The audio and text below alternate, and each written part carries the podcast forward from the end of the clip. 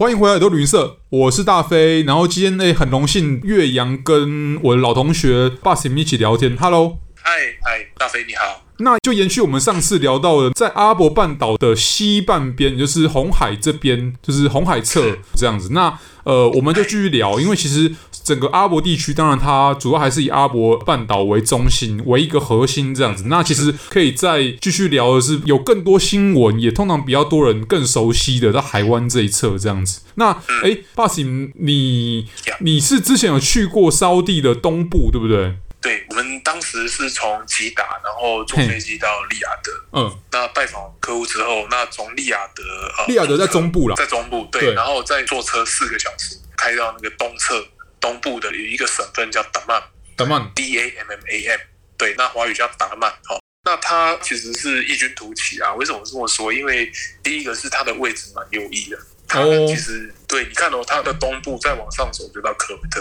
就到科威特了。它，那你你知道达曼它有一条跨海大桥，嗯，接过去就是巴林。哦、oh.，因为我们都知道巴林是一个岛，对对，它是一个岛国。那以前是要用民航机从比如说达曼的国际机场，对，或是国内机场来飞。那飞到那边其实距离很近。好，那后来沙乌地政府跟巴黎政府就达成协议，做了一个跨海大桥，嗯，直接从达曼开到巴黎。因为搭飞机其实没有什么意义嘛，就是搭上去在二十分钟就要下来了这样子。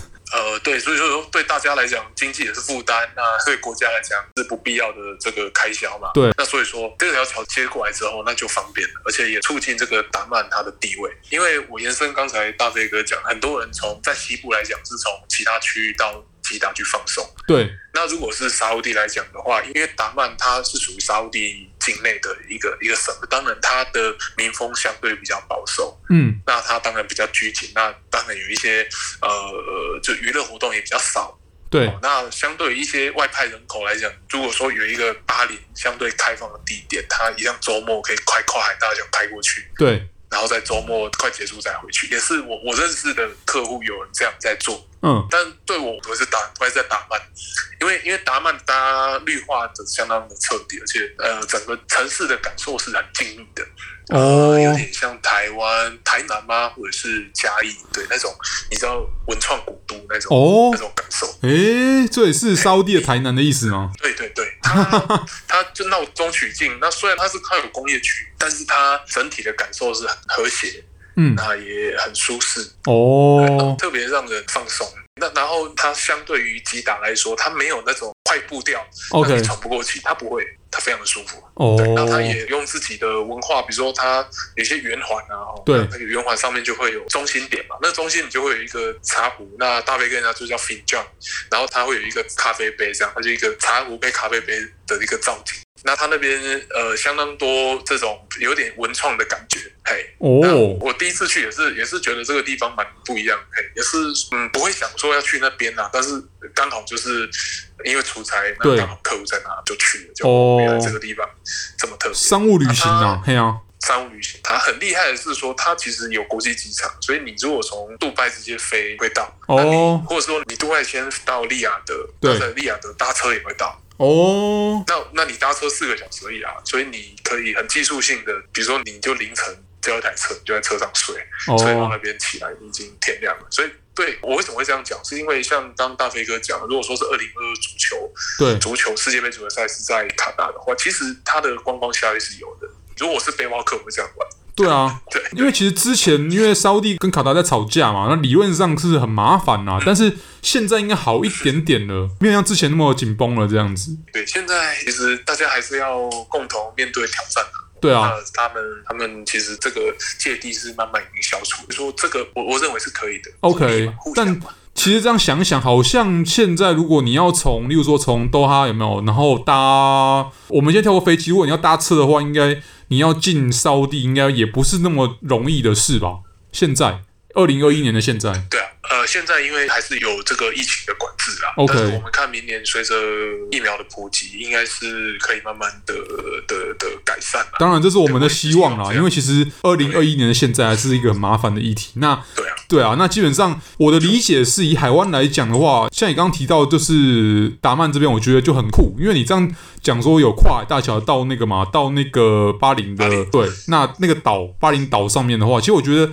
这感觉上，那我感觉是不是就有些在当地的居民或是其他商务人士，他会就把巴林当成是香港的感觉，或是澳门的感觉，他可能搭桥，你知道，就是澳门跟香港，它现在也有跟那个中国本土有桥连接嘛。那感觉上真的有点像，因为其实巴林的巴黎，当然他们也乐于这样，因为他们本身的身份就是一个比较像是岛国，然后他们也是靠着石油跟希望靠着外贸来存活这样子。哎，没有错，它其实那一条跨海大桥非常重要，嗯、就是说对于它的经济来讲是非常重要。那巴林，呃，可能大飞哥也比较清楚，他是有那个 F1 的一个赛场。哦，其实我是觉得，他如果说这一类的运动的经济，它其实可以串联。这一些国家，像阿联、阿拉伯联合大公国，他们也是在针对足球要发展自己的这种体育经济。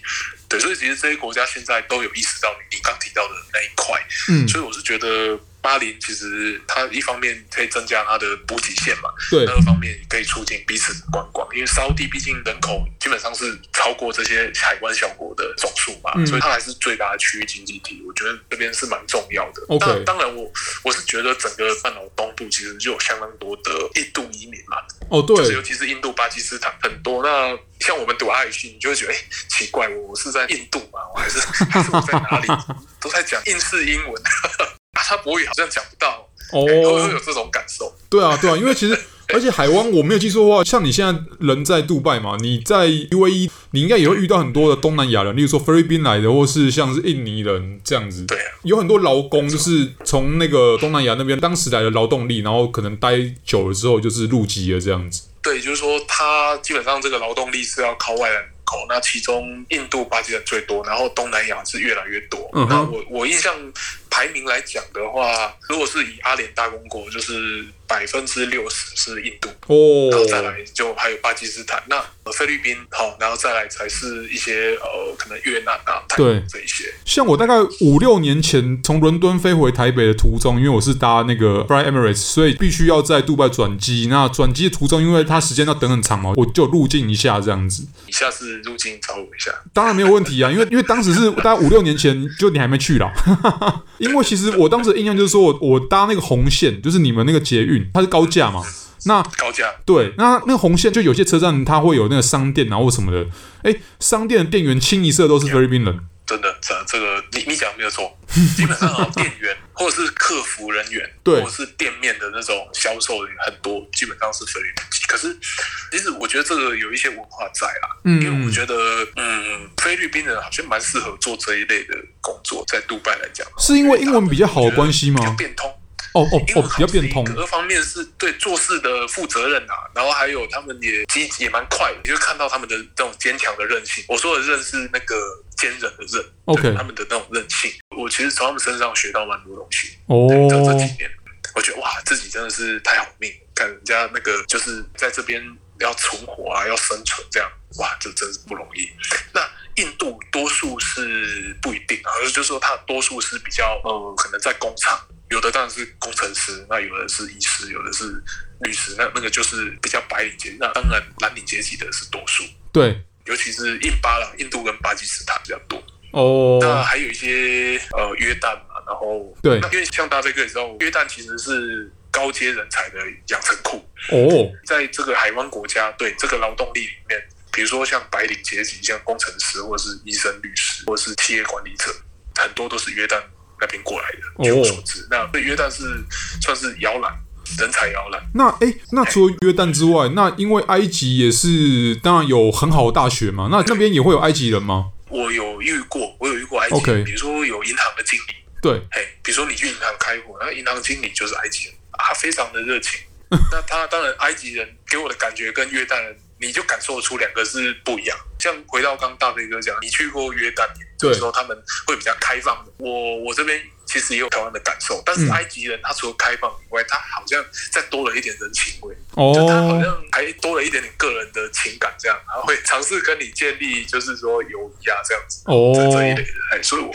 我是比较正面在看这件事情啦。那我就要直接问喽。那埃及人是比较有人情味、比较友善的话，那如果跟 UAE 里面的人，就在 Dubai 或者在阿布达比的人做比较呢？就本土的 UAE 的居民，其实我觉得本土 UAE 居民算蛮好相处的哦。那当然就是说，因为这个国家并非像科威特或者是沙乌地这么有石油资源，所以说他一九七零年他们采取的是外资开放政策。对，所以其实如果你是外资，你你有他要的东西，嗯，然后你他认为你是可以帮他完成一些事情的人，他基本上对你是好声好气，而且是很平等对待的。嗯嗯嗯。那当然私底下怎么讲我不知道啦，但是至少台面上是还蛮好相处的。哦。而且你如果是接触到他们有受过教育那个阶层那一区的人，其实你会觉得他们也是温文儒雅啦。嗯。那也是蛮乐意分享他们的本土的文化。OK，那我后来也才知道，其实在这边对自己就不要去设限了。嗯嗯，那你就是做你自己，然后对任何人就是尊重这样子。哦，因为其实刚刚对，刚 Bus 你这边有提到说，就是关于本土文化部分，像我当初快闪过杜拜嘛，那其实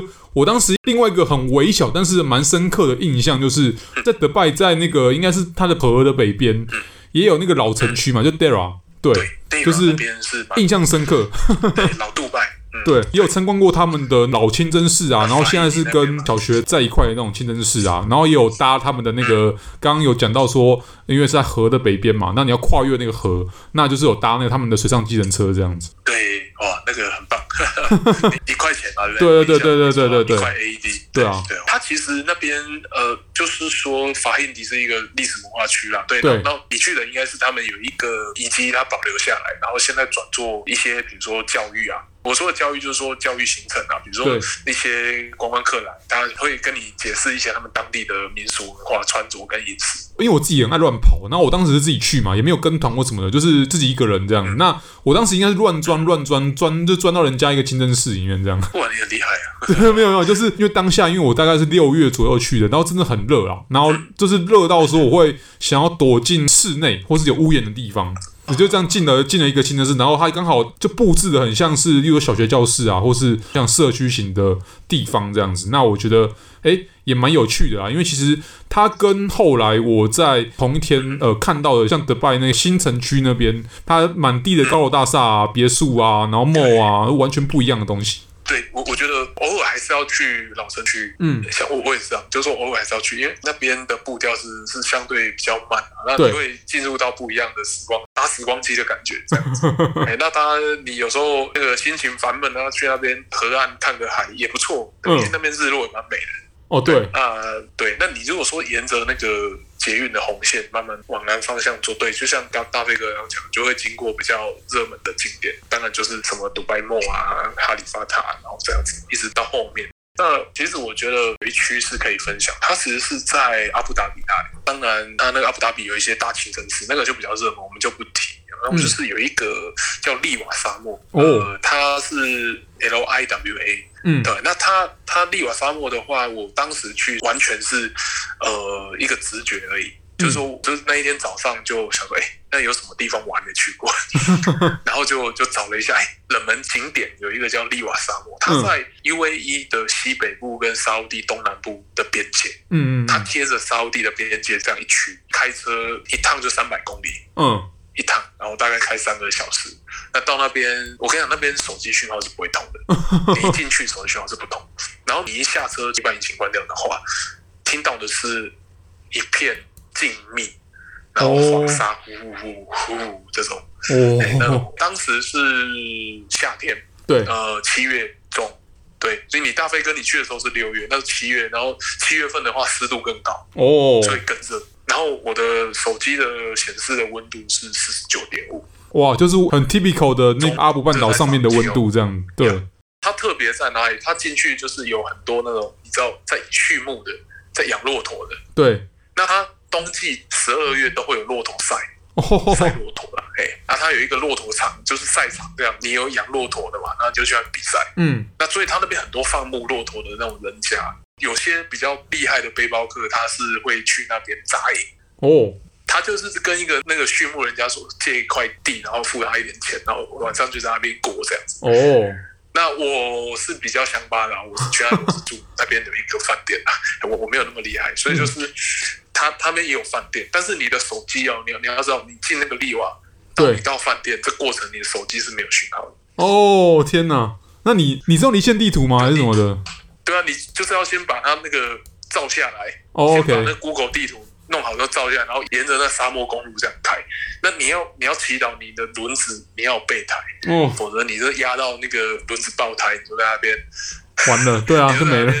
这个这个叫天天不应，叫地地不灵，这样子。对啊。哎，那还好我没有遇到，那但是就很特别，它的公路是蜿蜒，然后非常的漂亮，而且还有一个重点是它的沙是有点带红色，玫瑰红。哦。一般那个我们在迪拜看到黄色没有，跟它不一样。哎，是跟那个约旦那个 Wadi Rum 那个沙一样吗？呀。OK，哎，但它约旦可能更宏伟，但是这边来讲，它是整体性的，它有搭配公路那个颜色，那公路是黑色的嘛？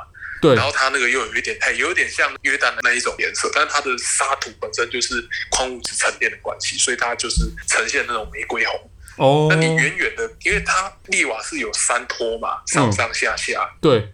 然后你如果站在高点往下看，就是很漂亮。哦。除了公路以外，还有一些红沙在那路旁边。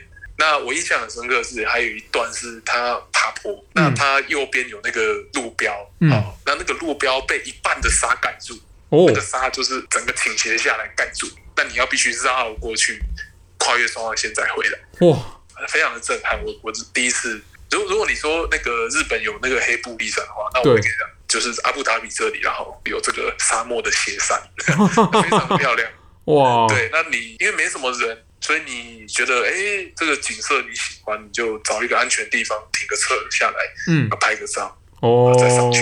当然要安全啊！如果是怕尘暴，你就不要做这个，就直接直接开到饭店，明天再打算吧。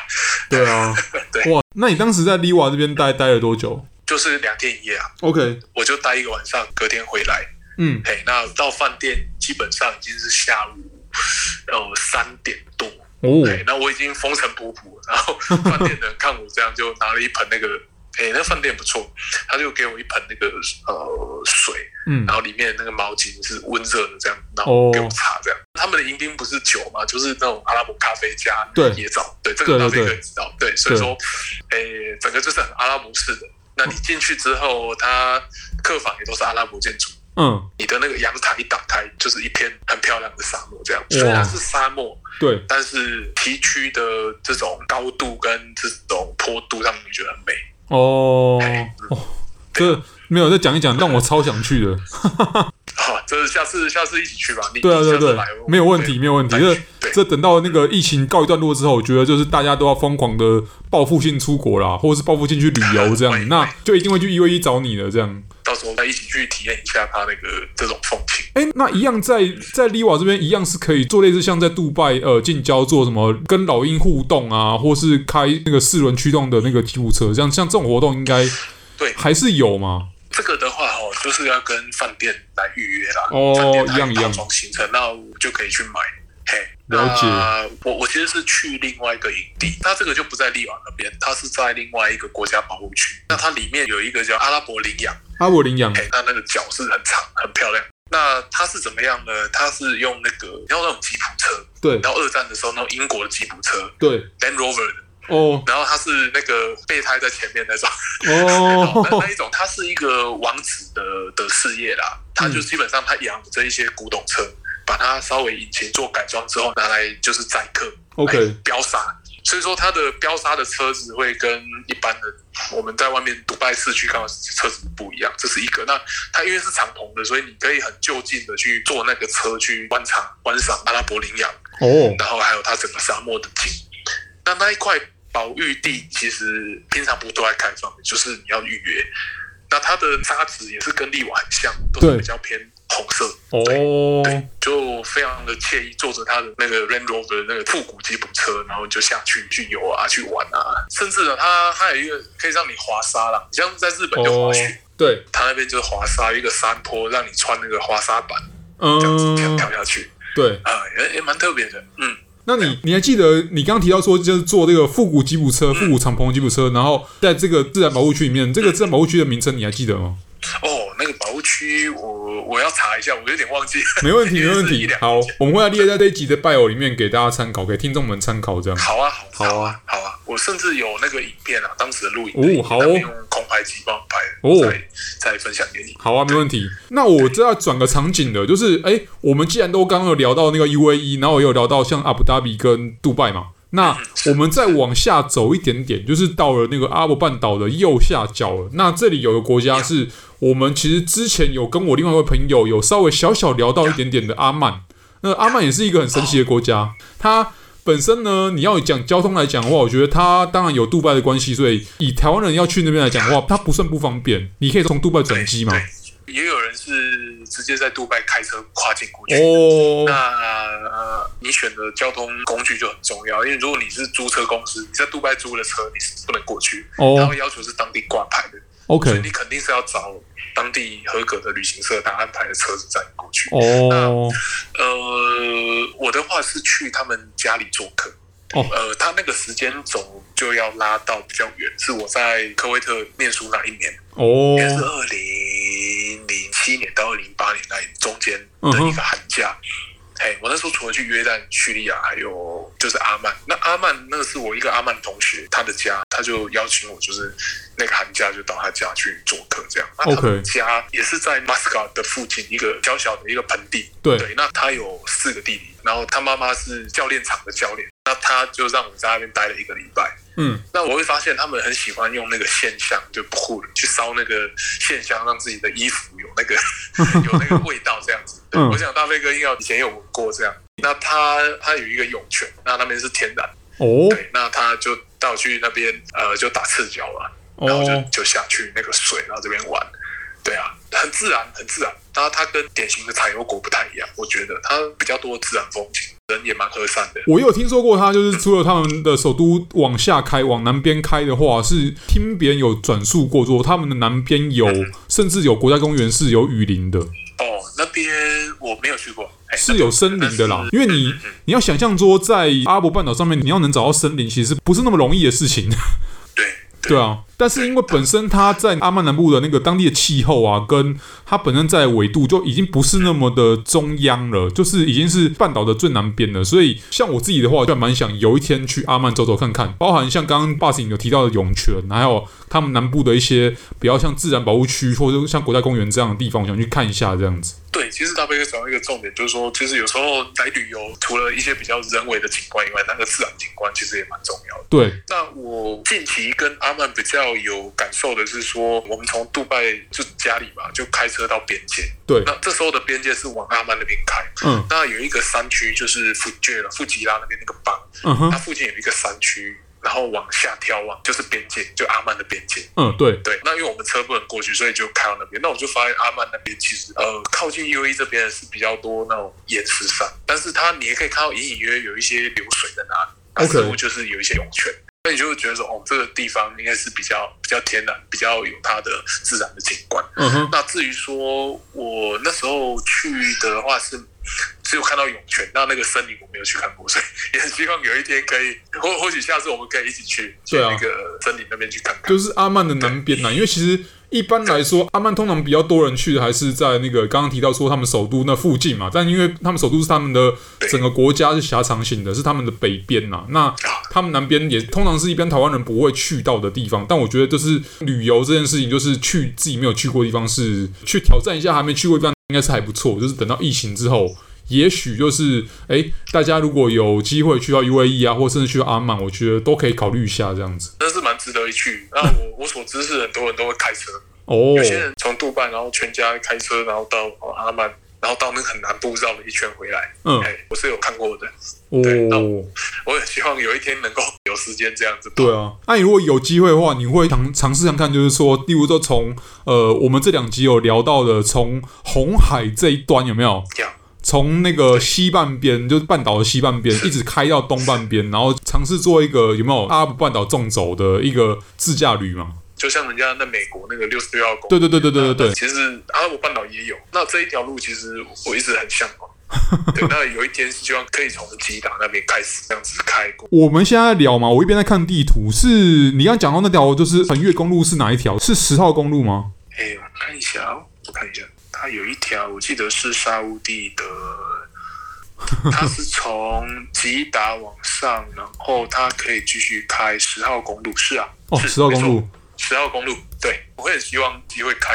我那时候从利雅得到达曼的话，对，那就有走一小段六十五，哦，然后再往南开，然后接比较小的路，对，然后最后是接到八十号这样一直过去。哦，对啊，可以这样。那开着车子从十号过来接九十五号，最后到 UAE，这个是这个是很多人在这样开，因为像我们在 UAE 就看很多沙乌地阿拉伯车牌，嗯，很多，尤其是周末那假日啊，很多那个车牌就 KSA。哦，看就知道是他们开过来。对对啊，那阿曼也有，对，但是沙乌地很多，所以有一天真的很希望可以这样。对啊，对啊，还是要真的要尽早想时间去完成这个啊。对啊，就是要要分门别类，要先计划一下这样子。